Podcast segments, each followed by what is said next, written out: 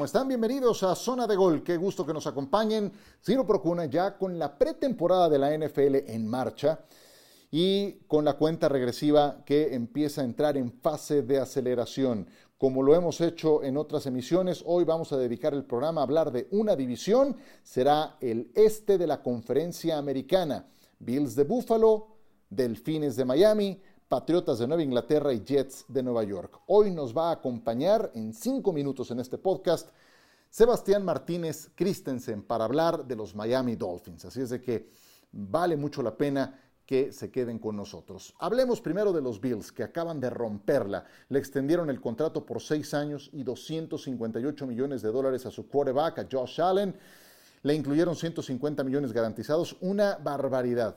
Pero también una barbaridad lo que Josh Allen eh, creció de una temporada a la otra, 37 pases de anotación y 10 intercepciones. Le quitaron el mando de la división a los Patriotas, que la habían dominado con mano de hierro por 20 años, llegaron hasta la final de la conferencia americana y ese vuelve a ser el objetivo para unos Bills de Búfalo que lucen muy bien. Josh Allen tiene un talento especial, Búfalo esperó mucho para tener un quarterback de este calibre. Sin embargo, cuando le pagas un contrato semejante a tu quarterback, la historia dice que difícilmente ganas el Super Bowl. ¿Serán la excepción los Bills? Ya lo veremos. Tienen cosas muy interesantes. Y, ojo con lo siguiente. El nuevo contrato de Josh Allen estará entrando en efecto hasta el 2024. ¿Qué quiere decir esto?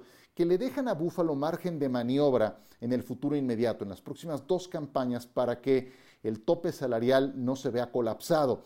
Algo semejante a lo que ocurrió con aquel contrato del que tanto se habló hace un año de Patrick Mahomes, pero que no ocurre con eh, el contrato de Dak Prescott, por ejemplo. Este sí es amigable en el principio para que tengan margen de maniobra en, en estas dos siguientes campañas. Stephon Dix es su principal socio, tuvo un temporadón de 1.500 yardas, de 8 anotaciones, le llegó ayuda con eh, la incorporación de Manuel Sanders, que estará tomando el lugar de John Brown, muy aquejado por las lesiones. Eh, la posición de receptores es, estupenda para los Bills. Devin Singletary y Zach Moss no fueron la solución en la posición de corredor. Ya les eh, llegó Matt Breida para competir y va a mejorar esta posición que fue irrelevante la campaña pasada.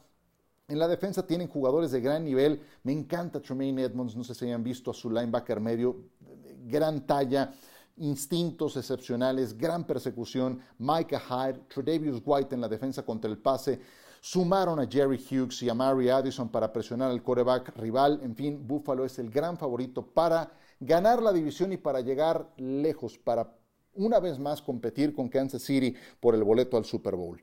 De los Dolphins hablaremos en un instante con Sebastián Martínez Christensen. Sé que tiene mucha aceptación Miami, especialmente en México, en Latinoamérica. Así es de que detalle de Miami en tres minutos. Antes vamos con los Patriotas, los odiados Patriots que tuvieron una respuesta paupérrima para ese plan de sucesión de Tom Brady. Cam Newton apenas lanzó ocho pases de anotación y 10 intercepciones. También habrá que ser justos y decir que no tuvo armas suficientes. Reclutaron a un coreback en la primera ronda del draft con Mac Jones, egresado de Alabama. Está por verse si Josh McDaniels puede revivir una ofensiva que fue la número 27 la temporada pasada. Y entonces se tiraron de cabeza al mercado de agencia libre. Sumaron a dos alas cerradas de buen nivel como Hunter Henry y John Smith, al receptor Nelson Aguilar y Kendrick Byrne. Para la defensa llegó Mac Judon, llegó también Jalen Mills, Van Noy, que regresa después de solo una temporada en Miami. Mucha curiosidad por ver a los Patriotas. Debo confesar que soy pro Bill Belichick toda la ruta y le toca abrir con Miami. Luego en Nueva York contra los Jets, recibe a Nueva Orleans y estoy seguro que ya todos ustedes saben qué pasará el 3 de octubre cuando reciba a los Bucaneros de Tampa Bay de Tom Brady. Un juego que todos queremos ver y que tendremos por ESPN en Sunday Night Football. Los Jets, pues son un caos para variar, son los más relegados de esta división. Nuevo head coach, Robert Saleh, que estaba en San Francisco como coordinador defensivo.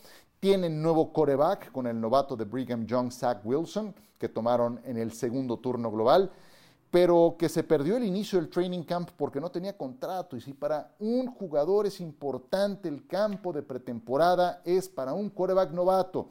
Afortunadamente lo firmaron, pero se perdió algunos días de práctica. Em, no tiene un coreback veterano como segundo de a bordo para ayudarle a crecer. Y eso me parece importante. Esa figura tipo Fitzpatrick con Tua Bailoa, pues aquí no lo hay. Y para colmo, el coach que se iba a encargar de su desarrollo, Greg Knapp, murió el 23 de julio en un accidente de bicicleta. Tenía apenas 58 años de edad, una verdadera tragedia lo que pasó con eh, Greg Knapp. Se despidieron de Sam Darnold, que lo mandaron a los Carolina Panthers. En agencia libre firmaron a 11 jugadores, pero no hay una cultura ganadora en los Jets, que llevan cinco temporadas perdedoras de manera consecutiva. Contra todo eso tendrá que luchar Robert Saleh. Y la actual temporada, pues por lo mismo, no luce mucho mejor que digamos. En un instante, en zona de gol, Sebastián Martínez Christensen. Hablamos con él de los Miami Dolphins.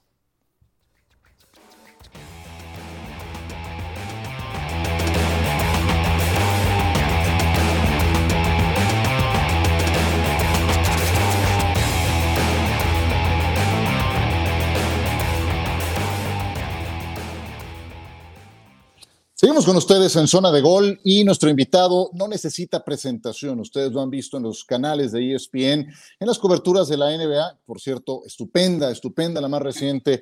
Y desde luego en, las transmisiones de fútbol americano, Sebastián Martínez Christensen. ¿Cómo estás, querido Sebas? Bienvenido. ¿Cómo andamos, Ciro? Un abrazo grande gracias por la invitación, ¿no? señal de que ya estamos cerca de la temporada que más nos gusta, así que a disfrutarlo en grande eh, continúa el contigo de regresivo y no veo la hora que empiece el Opening Day, ya el día 9 de septiembre. Al contrario, el agradecido soy yo. Muchas gracias por acompañarnos. Arroba Sebastián MC ESPN en Twitter, también en Instagram. Y cada lunes muy temprano es que tus conclusiones de cada jornada estarán apareciendo en tus redes sociales y siempre, siempre eh, con mucha sustancia. Si algo caracteriza a Sebastián es justamente sustancia en sus aportaciones. Por eso, aunque quiero platicar especialmente de los Miami Dolphins contigo, no puedo dejar de preguntarte por el nuevo contrato que firmó Josh Allen con el equipo de los Bills, ya que en, esta, en este episodio del podcast estamos hablando de la división este de la conferencia americana. Normalmente los corebacks, los equipos de los corebacks que reciben semejantes contratos no terminan llegando a lo más alto, no terminan coronándose. ¿Por qué los Bills, Sebas, pueden ser la excepción? Yo creo que siempre los equipos se encuentran, Ciro, ante una posibilidad en las cuales evidentemente tenés una salida equivocada y una salida menos equivocada. Entonces, ¿cuál vas a tomar? Vas a tomar la menos equivocada. Sería una locura y entiendo que la ventana de éxito cuando vos tenés un mariscal en su contrato de novato es pequeña. Una vez que le firmás una extensión a largo plazo, la capacidad de rodearlo de jugadores con mucho talento se complica bastante más. Sin embargo, pasás toda una temporada, a veces toda una historia buscando un mariscal franquicia. Te llega el mariscal franquicia, no lo vas a firmar, una extensión récord. Creo que era una decisión que ni tenía que pensar, que tiene que ser un día en el cual los fanáticos de los Bills se despiertan honestamente de buen humor, porque hasta el 2028 al menos tiene un mariscal que ha demostrado ser un talento generacional, que es una gran historia, porque la manera en la cual yo tengo que ser sincero, yo lo vi el primer año, tenía una imprecisión notable, por momentos no acertaba un pase ni un océano, decía yo, y la manera en la cual se dedicó a su trabajo, transformó completamente su mecánica con mapeo digital para poder pasar las piernas, la cadera y luego el torso en tiempo y forma, la verdad que es para quitarse el sombrero. Y tal vez la mejor noticia para él y para los Bills es que Brian Dable, su coordinador ofensivo, que se pensaba iba a ser un entrenador en jefe, se queda en Buffalo. Así que no solo creo que Buffalo va a ser candidato a repetir en la división, sino que creo que muy posiblemente sea uno de los que estén en la corta lista de candidatos al título. Dice que mejoró Josh Allen, 37 pases de anotación, 10 intercepciones en la última campaña. Un progreso importantísimo en relación a la temporada anterior. Hablemos de Miami, los tienes ahí muy cerca, mi querido Sebas. Mientras los Bills están plenamente convencidos con Josh Allen, ¿Miami está plenamente convencido con Tua Tago Bailoa? Eh, ellos te van a decir que sí. Yo te voy a decir que si Miami quiere dar un salto de calidad, necesitan una mejor actuación por parte de Tua Tago Bailoa. Eh, siendo sincero, en el comienzo de este campo de entrenamiento ya hay unos buenos indicios. Eh, la pelota se ve que está saliendo con mucha más velocidad que lo del año pasado, lo cual es una, en sus palabras, señal de que su cadera se siente mucho mejor, de que este año, a diferencia de la típica temporada, tiene un campo de entrenamiento en el lomo, está tomando más riesgos en estos primeros partidos, luciendo realmente bien ante la presión, eh, cumpliendo un papel más de líder ahora que Ryan Fitzpatrick como válvula de seguridad ya no está allí. A mí lo que más me preocupó de Tua Tagovailoa el año pasado es que por momentos siempre tuvo la precisión y la está demostrando, esa era su principal fortaleza, pero uno de, uno de los atributos máximos que tenía era el temple dentro del bolsillo. Y nunca lo vi agrandarse, más allá de que hablaban de su estatura, de su escaso tamaño para la NFL. Sentí que por momentos era una liebre ante las luces, congelado en el bolsillo de protección, que el escenario le quedaba grande. No vimos demasiados momentos donde él se creció. Eh, y él definitivamente va a tener que dar un salto de calidad. Y Miami, que recordemos el año pasado ganó 10 partidos, quiere incluso dar un saltito más de calidad y aspirar a la postemporada. Sí, es que esa era justamente mi siguiente pregunta. Más allá de los números que son ingratos con Tua, no, no ranquea muy alto en categorías como promedio de yardas aéreas por partido. 181. Fue el coreback número 33 de la NFL. Y si le buscamos, tú sabes cómo es esto de las estadísticas. Puedes encontrar a favor y en contra. Y hay algunos departamentos que son muy ingratos con Tua, pero yo quería ir un paso más allá. Si le habías visto destellos de brillo, momentos importantes, porque creo que se los vimos a Joe Burrow, se los vimos también a Justin Herbert, compañeros de generación suyos. ¿Le viste esos momentos especiales, algunos en esta primera temporada, Tua? Tuvo algunos, pero fueron pocos, eh, y ese es el problema. Eh, creo que se esperaba que quizás su primer año sea difícil, muchos se olvidan ya porque ponen el espejo retrovisor que venía una lesión que atentó contra su carrera esencialmente y sin tener el campo de entrenamiento eso lo complicaba. Él admitió que el libreto de jugadas no estaba del todo allí. Yo creo que el cuerpo de receptores no estaba confeccionado para sus principales habilidades. Tú es alguien que siempre ha sido quirúrgico en los slants, que la precisión era su carta de presentación. Y cuando vos estás rodeado de Preston Williams o de eh, Devante Parker, que son receptores de gran envergadura, pero que no logran separación rápida, no necesariamente le estás haciendo favores a Tua. No es casualidad que fueron a buscar a Will Fuller, que está suspendido para el primer partido, por cierto. No es casualidad que escogieron a Jalen Waddell. Para mí, para mí, lo decía antes del draft, el mejor receptor abierto de este sorteo, que tiene una explosividad, eh, honestamente, que no se puede comparar. Además, Albert Wilson ha vuelto muy bien después de un año de no jugar. Otro receptor con características para acumular yardas después de la recepción. Este cuerpo de receptores va un poco más de la mano con los principales atributos que tiene Tua Tagovailoa como mariscal.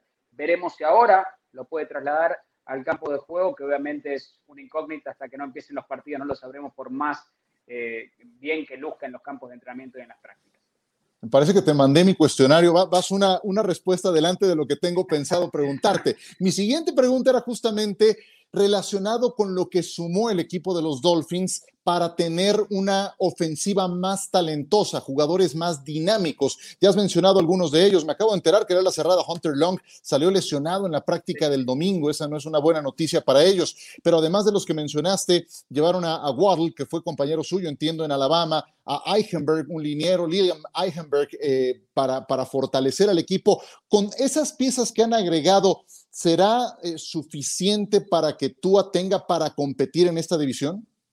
Si no son suficientes, Miami tiene un problema en la posición de mariscal. Eh, yo no sé si es suficiente para pelear la división porque creo que Buffalo es un equipo superior, como dijimos de antemano, eh, traen todas las piezas, más suman a Emmanuel Sanders, los Bills también, simplemente alguna duda en los corredores porque Devin Singletary y Zach Moss con lesiones batallando no funcionó y algunos cuestionamientos en el interior de la línea ofensiva, pero Miami tiene todo a su alrededor ahora.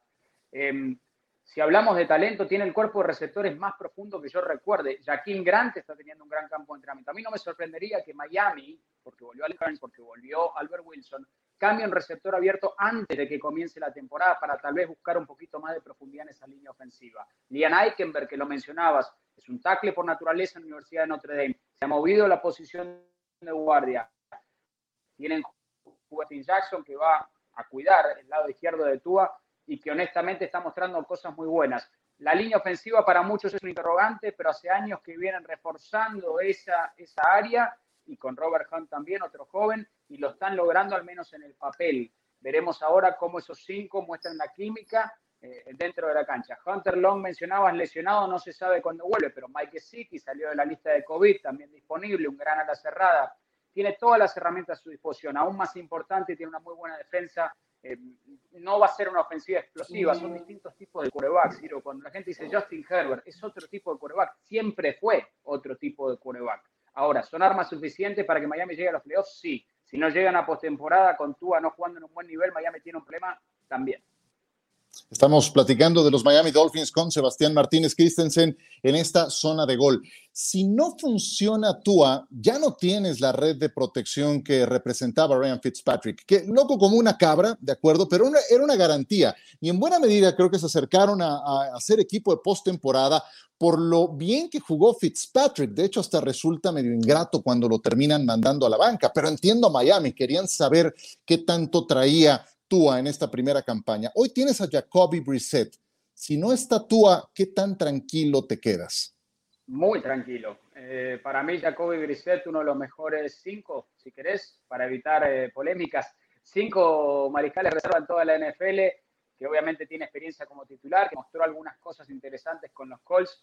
Indianapolis ahora tal vez obligado, curiosamente, a optar por su movimiento joven, eh, producto de la lesión de Carson Wentz, pero la realidad es que creo que tienen un quarterback que si tocan la puerta de él va a poder responder con creces. ¿Es un hombre que puede ser tu mariscal franquicia? No lo creo. Es un mariscal reserva competente, pero seguro, ¿eh? sobrado que Miami eh, tiene eh, un reserva competente y confiable. Ahora bien, de esto se trata, ¿no? De quitarle de alguna manera el salvavidas a Tua Tagovailoa y que él pueda resolver por su cuenta en momentos cruciales, algo que en su primera temporada fue una cuenta pendiente.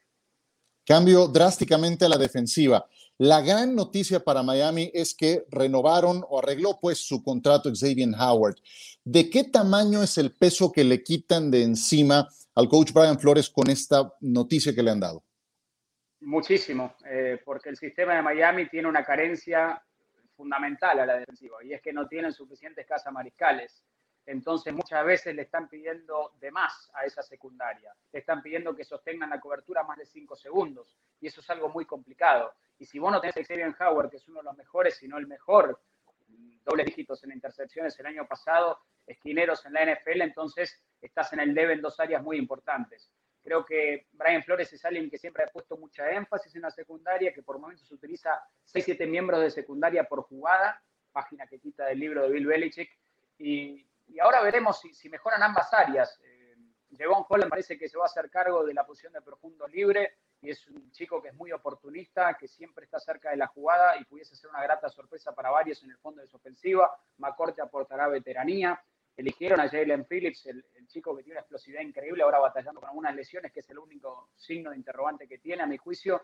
Eh, pero Miami tiene profundidad en esa línea defensiva más que en años pasados. Semana Loco está más fuerte, obviamente año de contrato, viste cómo eso funciona como herramienta de motivación curiosa para muchos. Los años de contrato siempre sacan lo mejor a relucir. Así que esta defensiva de Miami para mí en el papel, y sobre todo porque creo que Bernard McKinney en el centro de esa defensiva suple un déficit muy importante, para mí luce está mejor que el año pasado. El año pasado fue muy oportunista la defensiva, eh, pero no necesariamente era tan eficaz a la hora de tener el ataque terrestre y era algo susceptible a pasos a lo profundo.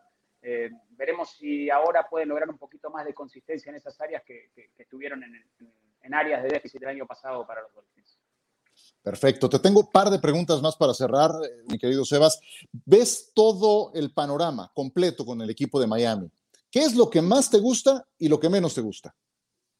Lo que más me gusta es el cuerpo de receptores. Eh, creo que es uno de los más profundos del NFL y creo que esta vez sí está confeccionado para maximizar la fortaleza de su coreback, insistimos, eh, Devante Parker, Preston Williams, Albert Wilson, Mikey Siki, hablo también, lo incluyo en la cerrada ahí, eh, Jalen Waddell, eh, Allen Hearns, honestamente Jaquim Grant, están teniendo una profundidad allí que es envidiable y que me parece que es la gran fortaleza del equipo. Lo que menos me gusta eh, tendría que decir que potencialmente es, porque estoy entre la línea ofensiva y, los cazamariscales, pero voy a ir con los cazamariscales.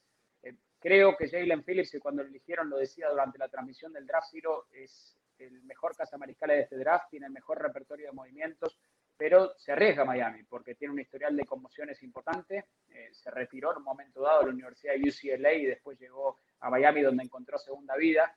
Eh, y ahora ya iniciando el campo de entrenamiento se llama, no es seria la lesión, es muscular, nada tiene que ver eh, con las emociones, pero ciertamente te ponen alerta. Si Jalen Phillips no está disponible y si viene mal Ogba el año pasado tuvo un gran año para Miami Creo que la escasez tiene mucha profundidad entre los tackles defensivos, no necesariamente entre los alas defensivas. Apuntás al desarrollo de un Andrew Van Ginkel y si estás basándose en eso, quizás estás eh, tentando un poquito al diablo. Así que yo, yo diría que los cazas mariscales tal vez es la, posición que más me preocupa. No digo la línea ofensiva porque sí creo que tienen jugadores que, que, prometen y que imagino darán un salto de calidad, algunos en su segundo año en la NFL y otros en el primero como Eikenberg. Oye, del calendario, dime una cosa, puede parecer un arma de doble filo el que descanses tan tarde. Ellos lo harán después de enfrentar a los gigantes el 5 de diciembre. ¿Te puede ayudar a que no se te caiga el equipo, como si le pasó la temporada pasada al conjunto de los Dolphins y eso les marginó de meterse a la postemporada? Eh, a la vez lo puedes ver muy lejano todavía a que llegue ese momento de reponer algunos, algunos lesionados. ¿Qué, ¿Qué, te parece en términos generales el calendario, tomando como referencia ese tardío eh, puesto que tendrán para, para mm, descansar ya entrado el mes de diciembre? Creo que el calendario es bravo eh, a los jugadores no les gusta nada el descanso tan tardío, llegan medio exhaustos y si bien te puede dar un segundo aire a esa altura del partido, todos están con algún tipo de lesión y no necesariamente una semanita libre te va a ayudar a terminar de la mejor manera. Eh, creo que Miami aún así tiene claro que está ante una oportunidad eh, dorada. Yo genuinamente creo que New England puede tener una de las mejores cinco defensivas de la NFL este año con muchísimos retornos. Y si logra anotar algunos puntos, creo que pueden ser candidatos a ser segundos en su división y pelear por un comodín. Pero la lesión de Carson Wentz le abre muchas esperanzas a equipos como Miami, a equipos como los Chargers, que en el papel lucen increíble, pero siempre le faltan cinco para el peso, eh, para pelear por esos comodines. No es una conferencia tan profunda, es una conferencia que tiene equipos arriba, que puedes pensar en Kansas City, Buffalo, tal vez Tennessee, tal vez Cleveland este año, y después Ciro es una moneda al aire. Eh, sabe Miami que si consigue sus dos triunfos ante los Jets, un equipo que está en reconstrucción, y Zach Wilson no luce del todo bien en esta pretemporada, y si puede ganarle a New England, a lo que ha logrado en su casa, al menos eh, tiene mitad de boleto asegurado la postemporada, y por eso Miami se enfoca en la división. Saben que si se encargan de esa parte, el resto posiblemente mostrará que al menos las probabilidades están a su favor. Ese cierre de temporada incluye visitas a Nueva Orleans y a Tennessee, que estarán ciertamente bravas. No se podrán quejar los aficionados de los Dolphins. Sustancia en cada respuesta con Sebastián Martínez Christensen. Espero que los deje también satisfecha tu última respuesta, Sebas. ¿Playoffs sí o no para Miami esta temporada? Eh, voy a decir que sí y voy a decir que sí también para los Patriots, eh, para que no se enojen los fanáticos de New England tampoco en la división. Eh. Creo que el este de la AFC va a tener tres representantes en la postemporada este bueno. año. Y, y, no sé si lo hubiese dicho dos semanas atrás. Creo que la lesión de Carson Wentz termina inclinando la balanza para, para que esto sea una posibilidad que honestamente para mí tenga sentido. Así que sí, atención con el este, que podría tener tres representantes. Yo pienso que Miami será uno de ellos. Me da mucho gusto que Miami vuelva a ser protagonista. Eh, creo que la gente podría haber quedado del todo satisfecha con un golpe tan drástico que tuvieron después de lo mal que le fue a Miami hace dos temporadas y cómo eh, se duplicó prácticamente el total de triunfos de un año al otro, pero quedarse tan cerca de la postemporada habrá representado un desaire importante para ellos. Ojalá Tua la pegue porque hay muchas esperanzas invertidas en él y ojalá nos eh, acompañes más eh, eh, seguido en este podcast, mi querido Sebas. Te agradezco mucho que nos hayas acompañado. Te mando un abrazo y te agradezco tu tiempo. ¿Dónde te puede seguir la gente? Un abrazo enorme, Ciro, un placer cuando quieras. Acá estamos. Los fanáticos de Miami tienen que estar contentos por sobre todas las cosas porque encontraron a su entrenador en Brian Flores. Arroba Sebastián MC ESPN, eh, desarrollando talento, algo que hace mucho tiempo no sucede en el sur de la Florida. Así que ahí me encuentran en las distintas redes y acá estamos cuando quieras, Ciro, para hablar de fútbol americano, siempre levantando la mano. Te lo agradezco mucho y te mando un abrazo, Sebas. Muchas gracias. Un abrazo grande. Sebastián Martínez Christensen en zona de gol. Nosotros seguimos.